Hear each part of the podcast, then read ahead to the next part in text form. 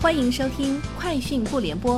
本节目由三十六克高低传媒联合出品。网罗新商业领域全天最热消息，欢迎收听《快讯不联播》。今天是二零一八年十二月二十八号。三十六克讯，截至二零一八年底，腾讯旗下共有十五款热门游戏产品已接入启用防沉迷健康系统，包括《王者荣耀》《刺激战场》。火影忍者手游和穿越火线等。二零一九年一月，健康系统还将继续覆盖腾讯其他游戏产品，将在约二十款游戏产品中接入并启用，并于二零一九年内覆盖腾讯旗下全线游戏产品。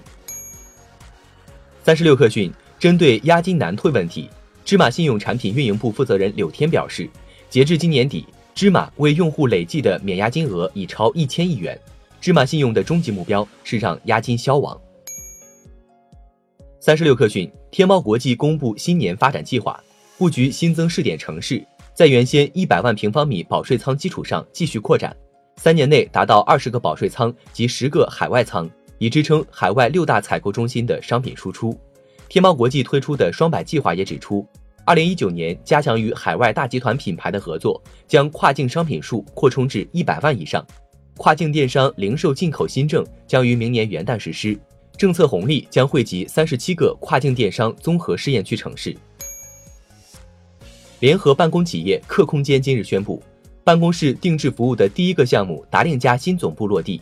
客空间定制办公是客空间为满足部分企业精细化和个性需求推出的办公室一体解决方案，可以为企业提供选址、设计、工程装修管理、智能硬件解决方案到后期运营等全周期服务。三十六氪讯。红黄蓝声明称，北京市朝阳区人民法院对我公司新天地幼儿园教师刘亚楠虐待被看护人案进行了一审公开宣判。对于案件本身，我们尊重司法程序；对于一切伤害儿童的行为，我们都坚决反对。对由此引发的公众焦虑与不安，我们深感愧疚，并再次向涉事家庭和广大公众诚恳道歉。据外媒报道，瑞幸咖啡已把 IPO 事宜提上日程。正在与海外投资银行展开初步讨论，最终有可能在明年上市。最有可能的上市目的地是香港或纽约。通过网上企业认证信息查询，瑞幸咖啡已经在境外注册瑞幸咖啡香港有限公司。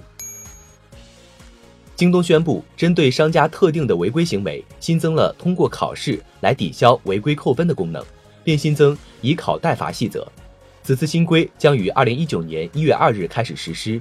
京东此次将十四种违规场景纳入了以考代罚的参与范围，